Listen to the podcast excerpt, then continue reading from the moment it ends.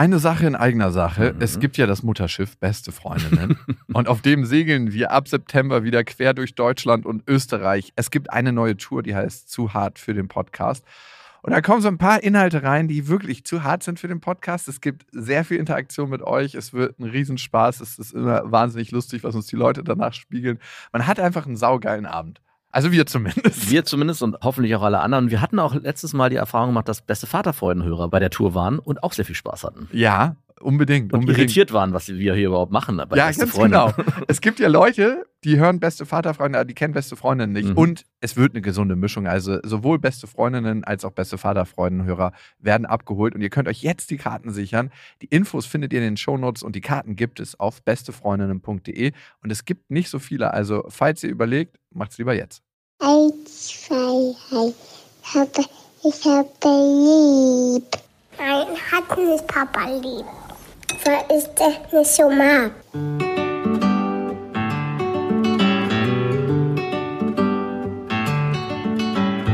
Das sind beste Vaterfreuden.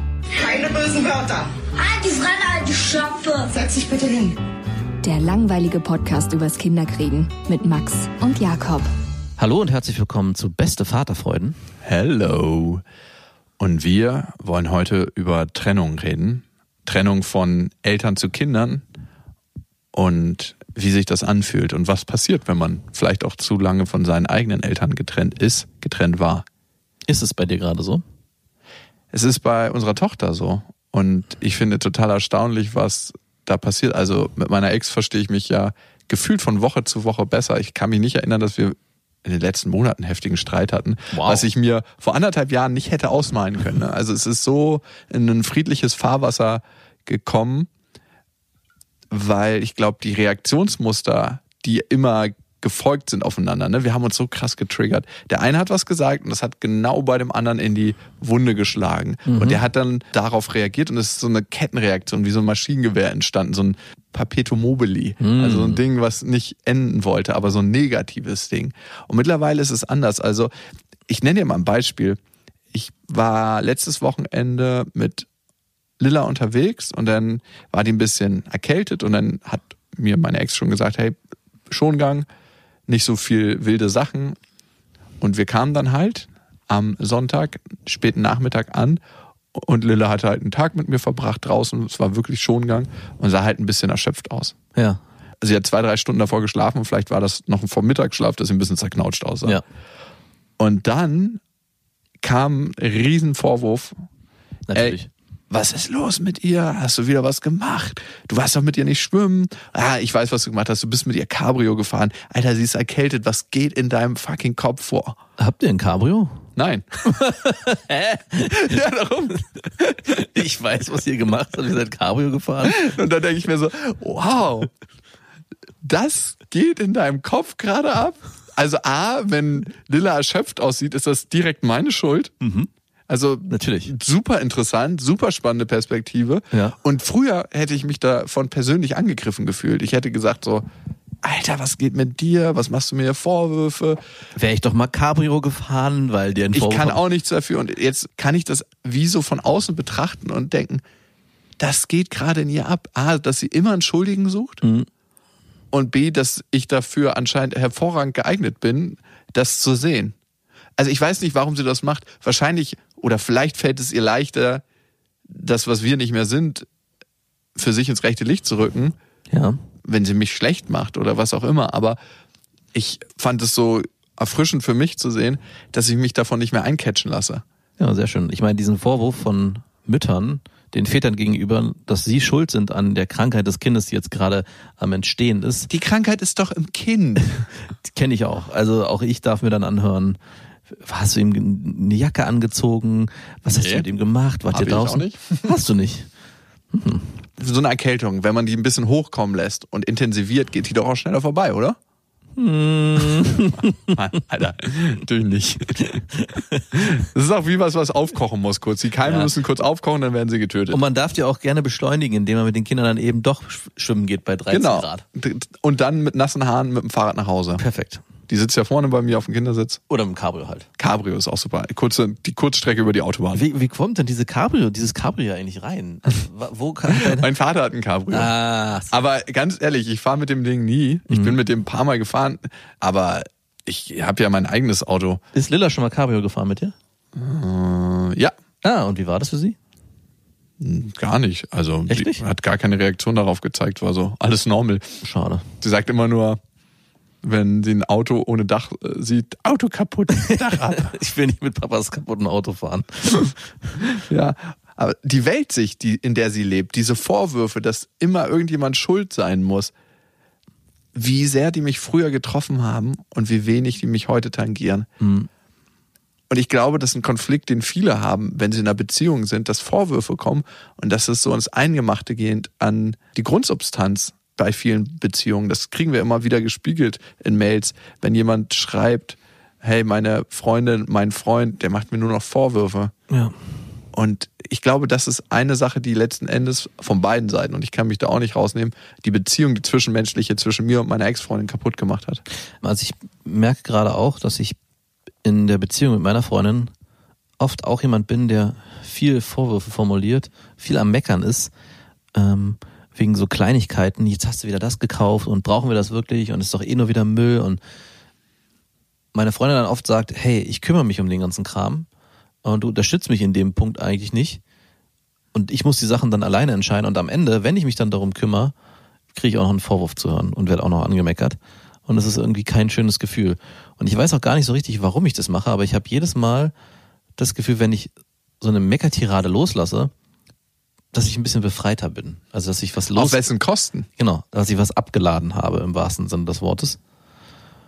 Und ich komme aus diesem Muster auch gar nicht so richtig raus. Und ich meine, deine Ex-Freundin hat irgendwie auch ein ähnliches Muster, dass sie dich anblökt, Vorwürfe formuliert, einen Schuldigen sucht und sich wahrscheinlich danach besser fühlt. Zumindestens also das Gefühl hat, hey, ich habe den ganzen Frust, den ich in mir drin hatte und der in mir drin gebrodelt hat, abladen können auf dich.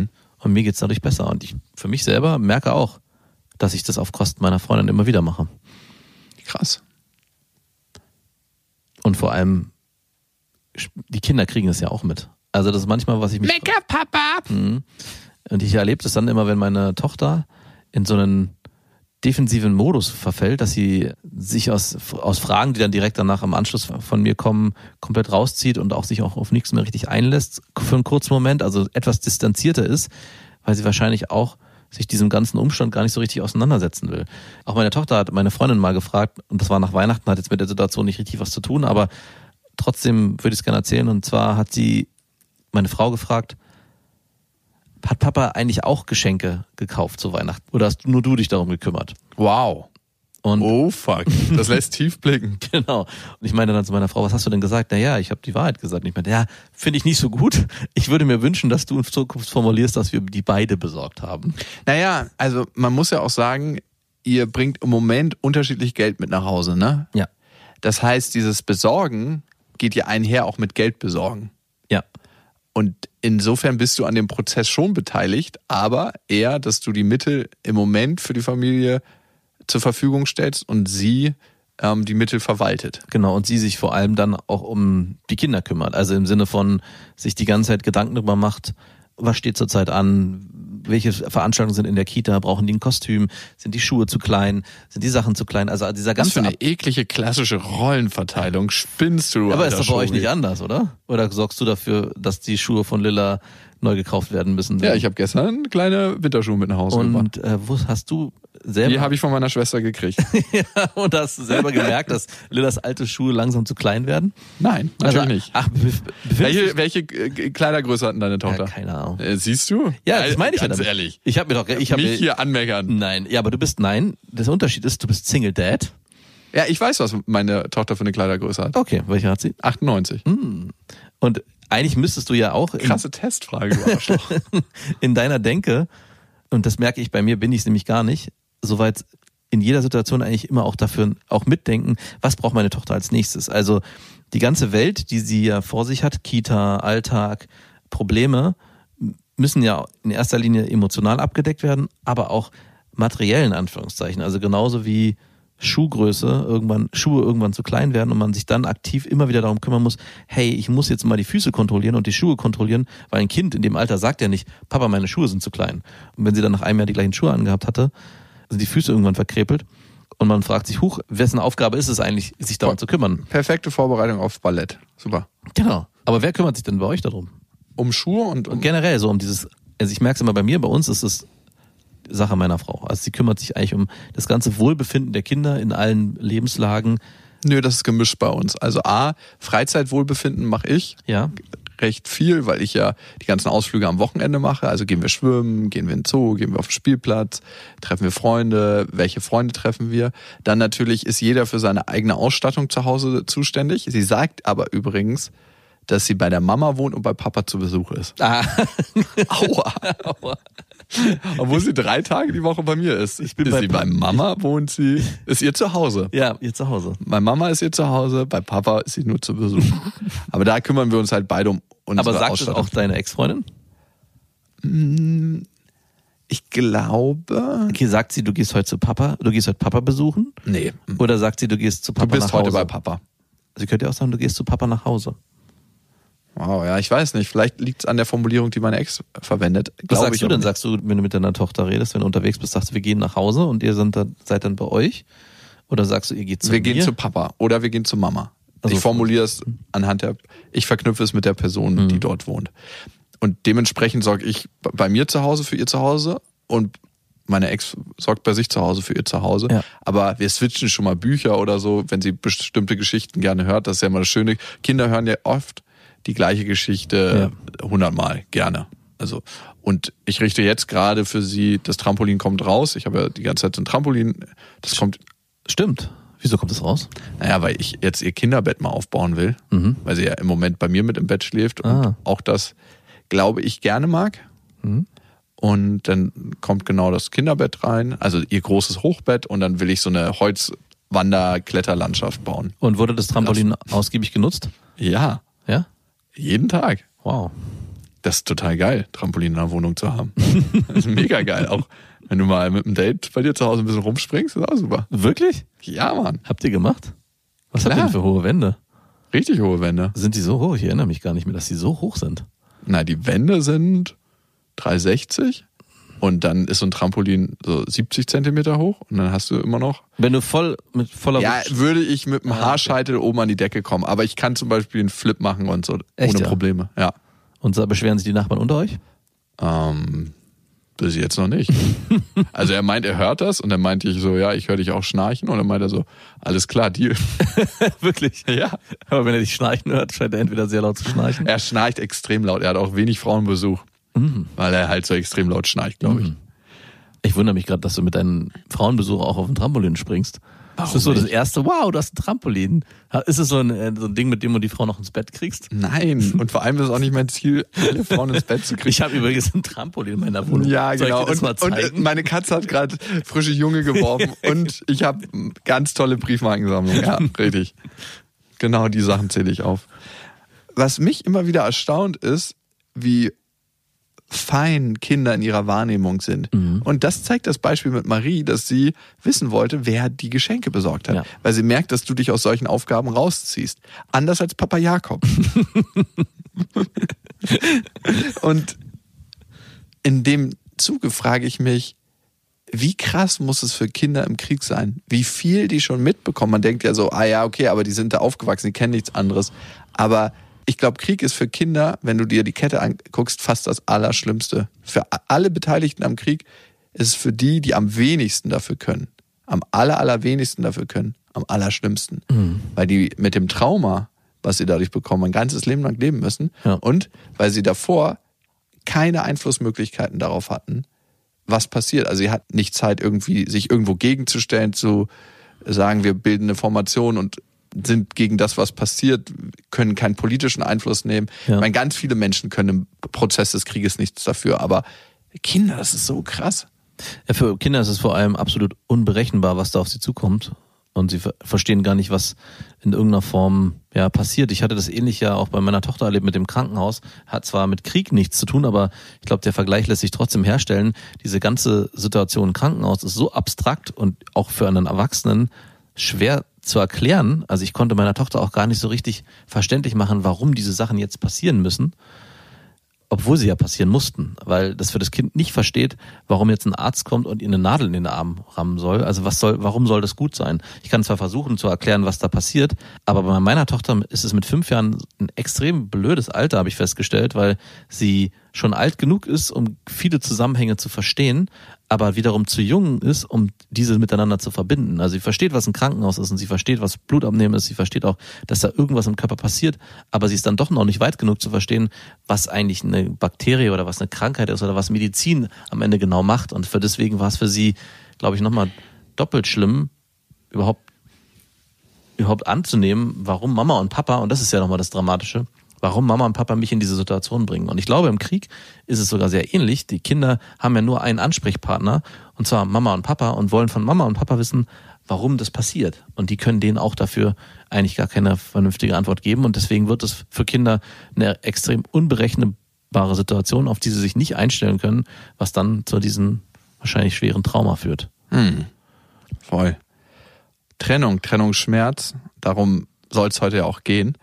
Und mir ist eine Sache aufgefallen, die mir vorher nicht so bewusst war in der Beziehung mit meiner Ex-Freundin, dass sie ein extremes Thema und ich auch mit Trennung, mit Einsamkeit hat.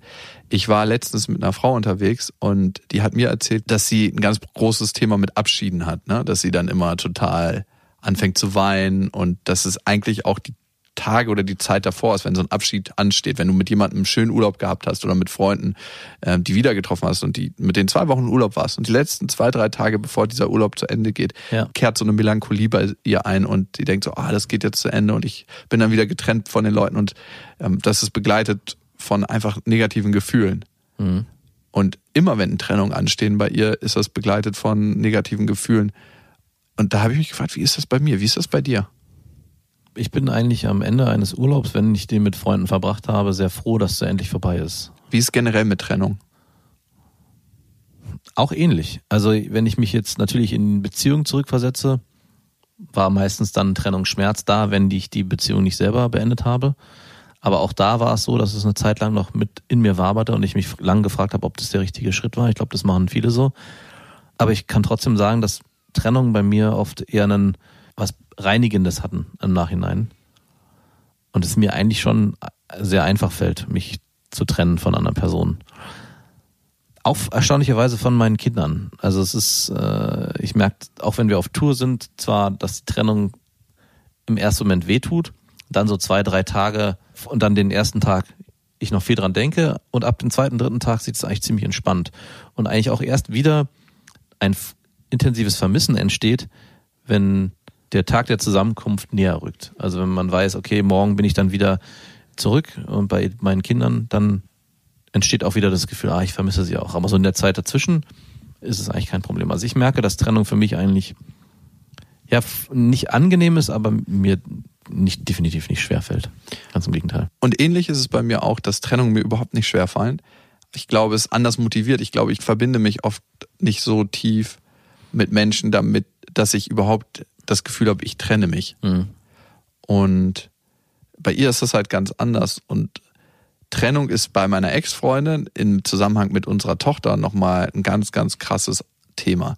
Es ist immer jetzt gerade in der Kita so, sie, Lilla weint oft, wenn sie ver verlassen wird oder wenn, äh, verlassen, das ist auch so ein großes Ja, Wort. es ist es, im- es ist es, aber Gefühlt ist es für Kinder ja, verlassen Klar. und freut sich dann immer, wenn Mama wiederkommt, weil die Eingewöhnung, die fortlaufend ist, gefühlt schon anderthalb Jahre, nein, äh, macht eben meine Ex-Freundin und dann ist auch immer ein großes Thema, darf sie dann heute, Dienstag ist immer zum Beispiel mein Tag unter der Woche mit ihr, darf sie dann bei mir schlafen oder ist das zu viel Wirbel dann nochmal im Hin und Her? Und ich habe zum ersten Mal, glaube ich, verstanden, woher das kommt, dass das für sie, für meine Ex-Freundin auch so schmerzhaft ist, diese Trennung mit ihrer Tochter zu erfahren.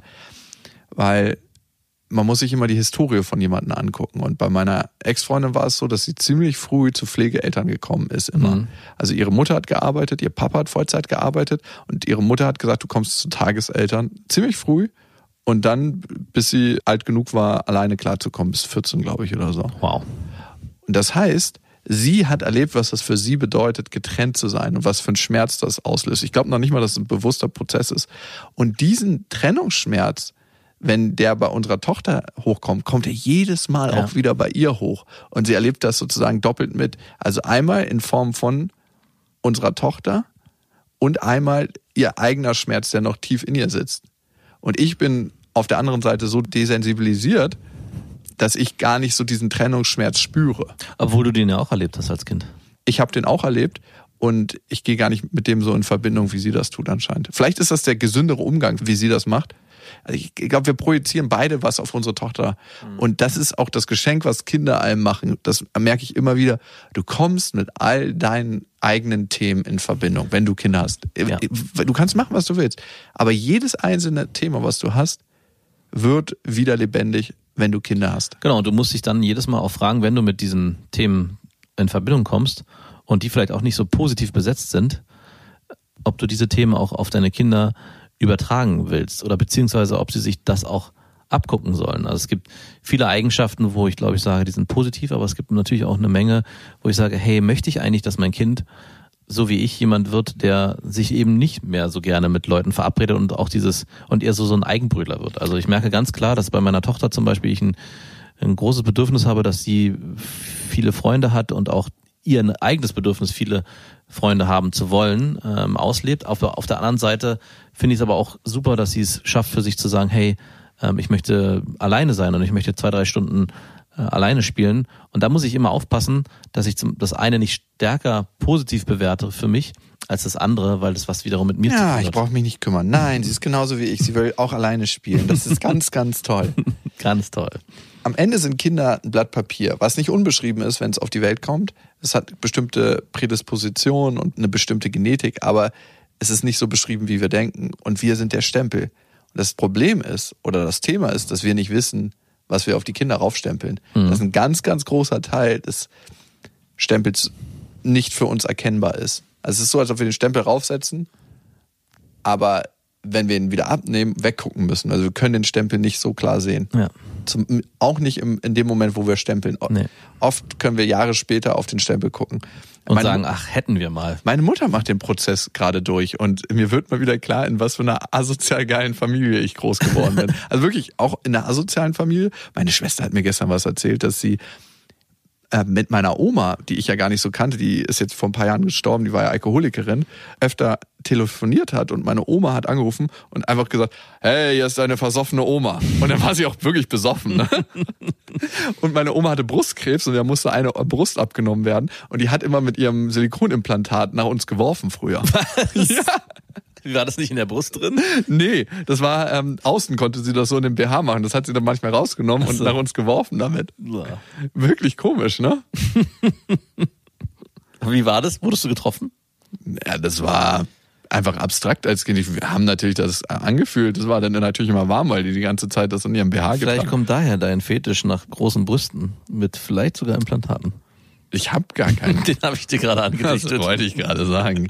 Wenn ich eins nicht hab, dann ist es ein großer Brustfetisch. Also Oh. ist jetzt was, was ich auch gut finde, aber Du hast so schöne kannst Brüste du mal dein Implantat rausnehmen? wie meine Das Oma. erinnert mich an zu Hause. Oma? Jakob, wo bist du gerade mit deinen Gedanken? zu Hause. ja, oder eine andere Situation, an die ich auch gestern mit meiner Schwester denken musste. Meine Mutter ist mal besoffen mit, Auto, mit dem Auto gefahren, mit uns hinten drin. Wow. Ja, wirklich. Also, das war ihr auch unangenehm, als wir das erzählt hatten. Wie viel Promille hatte sie denn? Weiß ich nicht.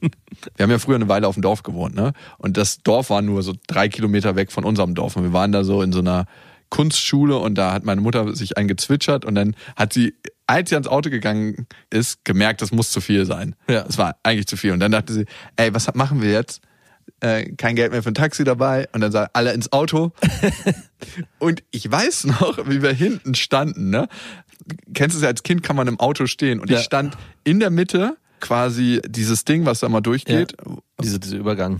Ja, genau. Stand ich ein Bein links, ein Bein rechts und meine beiden Hände auf dem linken und auf dem rechten Fahrersitz.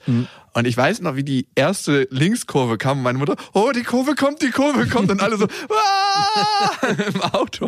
Und dann sind wir weitergefahren. Natürlich ist eine unglaublich fahrlässige Situation, was da passiert ist. Ja. Ich habe das nie als so schlimm wahrgenommen, aber es hat schon was krass Asoziales. Ja. Ach, das war ein, äh, ein freudiges Jubeln, die, was ihr da Nee, es waren alle so in krasser Aufmerksamkeit und alle mega angespannt, dass wir sicher nach Hause kamen. Und Aber das gut, krasse, dass ihr auch nicht angeschnallt ja, wollte ich gerade sagen, ne? Keiner war angeschnallt. Das war, als ich aufgewachsen bin, nie Thema anschnallen. Bei Mein- euch? Bei uns war es nie Thema. Meine Mutter hat uns auch immer hinten eine gemütliche Reisefläche gemacht, wenn wir weite Strecken gefahren sind. Das heißt, sie hat Sachen in den Fußraum gestopft und dann hat sie eine Decke über alles gelegt. Dann konntest du dich logischerweise nicht mehr anschnallen, Ja. damit wir hinten eine schöne Fläche haben zum Liegen und Stöbern und Toben. Und hat zwischendurch einen Schnaps gezwitschert auf der Fahrt. Nein, hat sie nicht. Eigentlich äh, krass.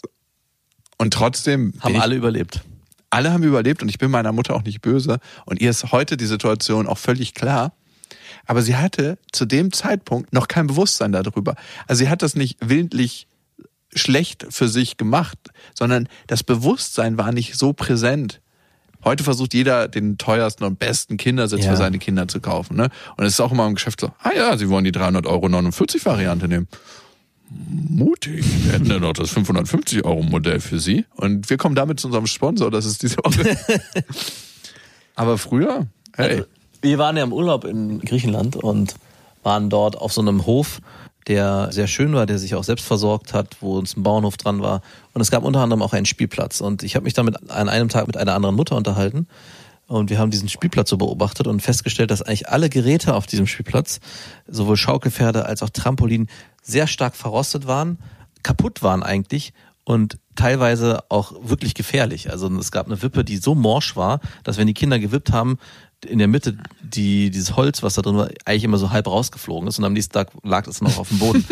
und wir haben beide festgestellt, in Deutschland wäre das überhaupt nicht möglich. In Deutschland würde ein riesen Aufschrei entstehen und man würde sich darüber beschweren bei dem Besitzer dieses, dieses Hotels. Aber hier in Griechenland scheint es kein Problem zu sein. Und das Erstaunliche ist, wahrscheinlich wird sich auch keiner verletzen, weil alle mit so einer entspannten Haltung daran an, rangehen. beziehungsweise die Kinder wissen einfach, dass sie in diesem Umfeld, weil sie vielleicht schon ihre Erfahrungen gemacht haben, noch ein bisschen mehr aufpassen müssen. Und das weiß ich eben nicht. Also ich glaube gar nicht so sehr, also ich, dieses Trampolin mit den verrosteten und teilweise nicht mehr vorhandenen Wenigstens gab es ein Trampolin. ja, äh, Federn. Als ich das gesehen habe, dachte ich, ey, hier sind so viele Stellen, wo jedes Kind beim Draufklettern sich eigentlich aufreißen, die Hände aufreißen könnte. Das ist eine gab, Blutvergiftung. Das Trampolin ist eine einzige das Blutvergiftung. Netz war teilweise kaputt. Es gab dieses Schutzpolster nicht mehr. Das heißt, wenn man daneben gesprungen wäre, wäre man voll auf diese verrosteten äh, Federn gefallen. Und es ist aber nicht passiert. Natürlich hätte es passieren können. Und ich glaube fast in Deutschland, wo die Eltern daneben gestanden hätten, wenn irgendwie das Polster nur ein kleines Loch gehabt hätte und gesagt hätten, hey, passt bloß auf, ihr könnt euch hier verletzen, wäre die Wahrscheinlichkeit einer Verletzung sogar höher gewesen. Also ich glaube, manchmal ist es auch unseres überprotektives Handeln, also das der Eltern, dass die Kinder in so eine, in so eine Situation versetzt, hey, ich muss überall aufpassen. Und ich, vielleicht kennst du es ja selber auch aus dem Alltag, wenn man besonders aufpassen muss, dass man keinen Fehler macht oder dass einem das Ei beim Rüberlaufen nicht runterfällt, passiert's dann. Ja, ich bin da auch immer im Zwiespalt. Also ich wohne ja auf der vierten und fünften Etage und oben habe ich so ein Fenster und das Fenster geht bis zum Boden. Das ist ein französisches Fenster und das kannst du aufmachen. Dann kannst du eigentlich deine Beine in die Luft strecken und dann geht's 20 Meter runter. Und das, da ist ja ein Gitter davor. Und die Ja. Gitter sind in Deutschland eigentlich nach die Norm so gemacht, dass wenn ein Kind anfängt kann zu laufen, ist es der Kopf so groß, es sei denn, es hat wahrscheinlich einen Schrumpfkopf oder so, Ja. dass du äh, nicht mehr deinen Kopf durch das Gitter stecken kannst. Ja. Was viele nicht wissen ist, dass du logischerweise deinen Körper noch durch das Gitter stecken kannst. Das heißt, es könnte die Situation entstehen, dass wenn ich die Tür auf hab, die hat auf jeden Fall nicht genug Kraft, da rüber zu klettern von Ja. alleine. Ne? Also sie könnte sich einen Stuhl nehmen und dann rüber klettern, aber ey, ganz ehrlich, dann wäre sie suizidal, was ich ihr nicht zutraue. Ähm, Dass sie ihren Körper durchsteckt und dann hängt nur noch der Kopf so in dem Gitter. Schöne Horrorvorstellung. Richtig krasse Horrorvorstellung. Ich behalte sie im Auge. Sie sitzt halt unglaublich gerne da oben, Ja. mal am Gitter. Ich hab's nicht so gerne und ich mach's auch nur, wenn ich in der Nähe bin und sie im Auge behalte, weil ich eigentlich weiß, es kann nichts passieren und trotzdem ist der Gedanke in mir heftig, ey, es könnte was passieren. Das ist natürlich ein sehr extremes Beispiel, aber im Prinzip ist es schon genau das, was ich meinte, dieses Gefühl, was man halt auch hat in dem Moment, den Kindern, ob sich das auch auf die Kinder sich überträgt und sie das vielleicht auch dann spüren, dass Papa hier jetzt gerade besonders aufmerksam ist. Und sie sind dann mit ihrer Aufmerksamkeit bei mir und nicht mehr bei der Gefahrensituation. genau. Vielleicht äh, funktioniert so. Und was ich mich aber trotzdem frage, ist, sind sich Kinder darüber bewusst, dass wenn sie bei so Sachen einen Fehler machen, zum Beispiel auf eine Straße laufen, Nein, dass sie dann totgefahren werden können? natürlich nicht. Ab wann sind sie sich darüber bewusst? Ich glaube schon. Ist so- Marie jetzt? Ja, Marie ist sich dessen bewusst. Was es bedeutet zu sterben? Na, zumindest habe ich ihr Also klar, wir wissen es ja selber auch nicht. also ich weiß, dass sie sich dessen bewusst ist, allein deswegen, dass sie immer wieder mal jetzt in letzter Zeit Ängste äußert, dass Mama und Papa sterben. Also dieses Bewusstsein, dass irgendwann das Leben vorbei ist und was ist das überhaupt? Das Leben ist vorbei und was ist Tod überhaupt? Wird bei ihr ist bei ihr eine Zeit lang vor zwei Monaten sehr präsent gewesen.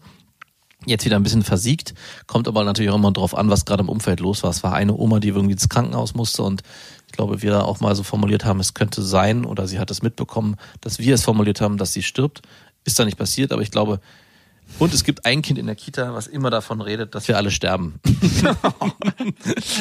und, Dann, und dann kommt sie immer nach Hause und fragt, ja, die hat schon wieder gesagt, wir sterben alle. Und wa warum sterben wir denn? Und fragt dann diese Fragen. Und dieses Kind scheint anständig ständig zu erzählen, dass alle sterben und du stirbst und ich sterbe und macht sie daraus einen riesen Feigs draus. Und Marie versteht, hat das noch nicht richtig verstanden, warum das so ist. Jetzt hat sie es verstanden. Aber auch Felix mit seinen nicht mal drei Jahren, wenn ich mit dem an eine Straße fahre, wir sind gestern wieder Roller gefahren, bremst der so stark ab und guckt drei, vier Mal, weil er, glaube ich, verstanden hat, ein Auto ist gefährlich. Aber ich habe meinen Kindern auch beiden eingepflanzt, eingetrichtert, ein Auto, wenn es dich überfährt, dann bist du tot. Und Sehr lieb von dir. weil ich fand das auch sehr Was auch immer das bedeutet. Ich habe noch mal was zum Thema Trennung, wo ich dich was fragen muss. Wie soll ich damit umgehen? Weil ich weiß ja, dass sie diese Gefühle in sich trägt, also meine Ex, ich diese Gefühle habe. Und soll ich das mal ansprechen, dass ich glaube, dass ein Teil dessen, was sie als Schmerz für unsere Tochter spürt, nicht tatsächlich das ist, was unsere Tochter spürt, sondern sondern dass es vor allem das ist, was sie selber erfahren hat und was so schmerzhaft für sie war und was sie auf gar keinen Fall will, dass unsere Tochter da durch muss. Ich kann es total verstehen. Also ich bin emotional mit ihr da verbunden und ich kann es super gut verstehen. Und trotzdem glaube ich, dass es es für unsere Tochter nicht unbedingt einfacher macht, weil sie ja jedes Mal in das Gesicht meiner Ex guckt und ihren Schmerz sieht. Und so potenziert sich das vielleicht auch. Also eine krasse, einschneidende Situation für mich aus der letzten Zeit war, dass ich meiner Ex mein Auto leihen sollte, weil sie was verkaufen wollte und dafür brauchte sie das Auto. Und dann hatte mein Vater sich einfach, weil er einen Schlüssel für mein Auto hat, sich den geschnappt, ohne es abzusprechen. Ich habe ja zwei Autos und deswegen fragt er da nicht immer nach. Mhm.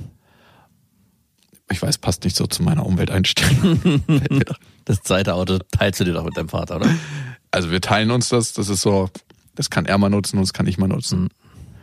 Und dann habe ich ihr das gesagt, als es mir aufgefallen ist. Eigentlich hatte ich mir das auch im Kalender eingetragen und so. Und da ist sie halt richtig krass ausgerastet und hat gesagt, Alter, was fällt dir ein?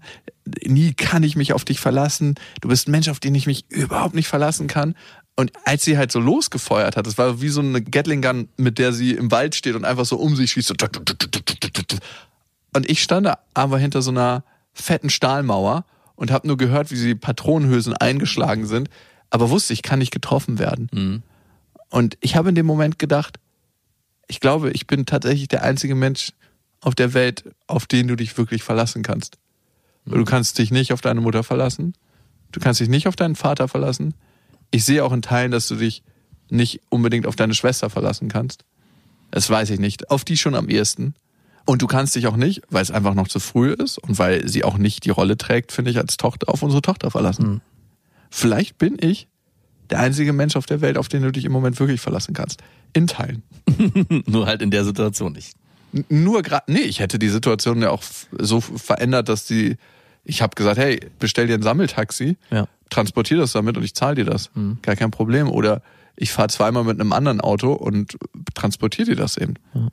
Also du hattest ja gefragt ursprünglich, ob du das ansprechen sollst, dass diese Ängste, die sie wahrscheinlich ja auch in sich trägt, dann dazu führen, dass es deiner Tochter sehr schwer fällt, loszulassen, wenn es zum Beispiel in die Situation geht, in der Kita sich zu trennen und zu den Erziehern zu gehen oder dort halt einfach zu wissen, hey, ich verbleibe den Tag hier. Und ich hatte ja letztens auch eine ähnliche Situation auf positiver Ebene, das würde ich immer so fast. Und ich habe bei meiner Freundin auch oft das Thema, dass sie bei neuen, gerade sportlichen Sachen oder Dinge, die neu sind, wo man sich halt körperlich betätigen muss, starke Ängste hat, beziehungsweise ängstlicher ist. Mhm. Und hab zu ihr dann auch, als wir mit dem Boot draußen waren, gesagt, hey, du musst jetzt hier ganz lustig und spaßig ins Wasser springen, weil das dir total Spaß macht und das erwarte ich auch von dir, Mhm. damit Marie für sich erkennt, guck mal, Mama macht das auch. Und Mama hat auch daran Spaß. Weil Ja. ich bei Marie auch oft erkenne, hey, es gibt eine neue Situation, es ist ein neues Spielgerät, es ist eine große Rutsche, es ist ein Trampolin, was höher springt als das, was ich kenne. Und dann den Blick zur Mama, kann ich das machen? Und in dem Moment, wo das passiert, ist es, glaube ich, sehr wichtig, dass sowohl Mama als auch Papa dem Kind im Rahmen ihrer Möglichkeiten emotional signalisieren, hey, alles ist gut, lass dich darauf ein, ich habe auch keine Angst davor und trau dich. Ich finde auch schon, dass man das in, bei gewissen Situationen, die im Rahmen sich bewegen, auch von seinem Partner oder halt Ex-Partner auch verlangen kann. Also, dass man denen in gewisser Form abverlangt, hey, ich weiß zwar, dass du damit ein Problem hast, weil du nicht nass werden willst, so ist es bei meiner Freundin, aber es ist nichts Schlimmes dabei. Und deswegen würde ich mir wünschen, dass du dich entsprechend positiv diesen neuen Zustand gegenüber verhältst, damit auch unsere Tochter sieht, hey, da ist nichts Schlimmes dabei und ihrer ursprünglichen eigentlichen Motivation, ich will eigentlich ins Wasser springen, aber ich traue mich nicht, weil ich ein bisschen Ängste habe, entgegentreten kann und dann mutig wird. Am Ende geht es ja darum, die Kinder mutig zu machen, neue Situationen kennenzulernen und Es dann geht nur darum. ja, und so, dass die Kinder verstehen, es ist eigentlich nichts dabei. Und am Ende bin ich stolz darauf, dass ich es geschafft habe. Und das ist ja eigentlich das Ziel. Und ich bin nur dann stolz. Nein, das Kind soll ja selber stolz darauf. Nein, ich meine, das Kind ist selber Ah, stolz okay, darauf. sorry. Nicht die Eltern. Die Eltern sind natürlich auch dann stolz drauf. Ich bin nur dann stolz auf dich. Aber ich meine, das wäre auch für euch eine total schöne Situation und ich kenne es ja auch von uns, wenn Lilla dann in die Kita freudig reingeht, euch verabschiedet, Mhm. Das wird bei dir und bei deiner Freundin ein extrem positives Gefühl auslösen. Hoffe ich. Also es kann natürlich sein, dass deine Freundin sagt, Moment mal, jetzt braucht sie mich ja gar nicht mehr. Ähm, das, das Gefühl will ich, kann ich ja gar nicht aushalten. Ich muss wieder dafür sorgen, dass sie weint und dass sie zu mir will. Und das schaffe ich durch dieses Gefühl oder durch dieses Ausstrahlen dieser Emotion, hey, es findet hier ein krasser Trennungsschmerz statt. Und diesen kannst du nur lösen, wenn du bei mir bleibst. Das kann natürlich auch sein. Ne? Ja, ja, voll. Und ich glaube, wir können mit jeder Situation, die emotional ist und uns in irgendeiner Form belastet, weil das sind ja keine angenehmen Gefühle, immer dann besser umgehen, wenn wir mehr Klarheit über unsere eigene Historie gewinnen, Mhm. über das, was meine eigenen Anteile in dieser Situation sind, durch meine Historie, durch das, was ich erlebt habe und damit weniger den unbewussten Stempel auf unsere Kinder aufdrücken. Ja. Vielleicht nennen wir die Folge einfach so, der unbewusste Stempel. Bitte. Und ihr wisst ja, es gibt kein richtig oder falsch. Stempel sind einfach anders. Macht's gut. Das waren Beste Vaterfreuden mit Max und Jakob. Jetzt auf iTunes, Spotify, Deezer und YouTube. Der 7-One Audio Podcast-Tipp. Hallo, ich bin Lynn. Und ich bin Leo. Ihr kennt uns vielleicht schon vom True Crime Podcast Mord auf Ex. Eigentlich sprechen wir da ja jede Woche über Verbrechen. Aber da gibt es ja noch ein anderes Thema, das die Menschen und uns schon immer fasziniert hat. Die Liebe. Krasse Geschichten, die wirklich passiert sind. Bonnie und Clyde zum Beispiel. Cleopatra und Caesar Oder Diana und Charles. oder halt Camilla. Liebe gibt's bei True Love aber auch nicht nur im klassischen Sinne. Es geht auch um Familie, um die Liebe zum Beruf oder sich selbst oder Freundschaft. Am besten sind ja auch eh die Filme, wo dann am Ende steht, nach einer wahren Begebenheit. Das sind so Geschichten, die kannst du dir eigentlich gar nicht ausdenken. Ja. Und das gibt's jetzt eben als Podcast. Und das Ganze heißt True Love. Ja, der Name sagt's eigentlich schon. Aus True Crime wird True Love. Krasse Geschichten, Plot-Twist und verrückte Protagonisten.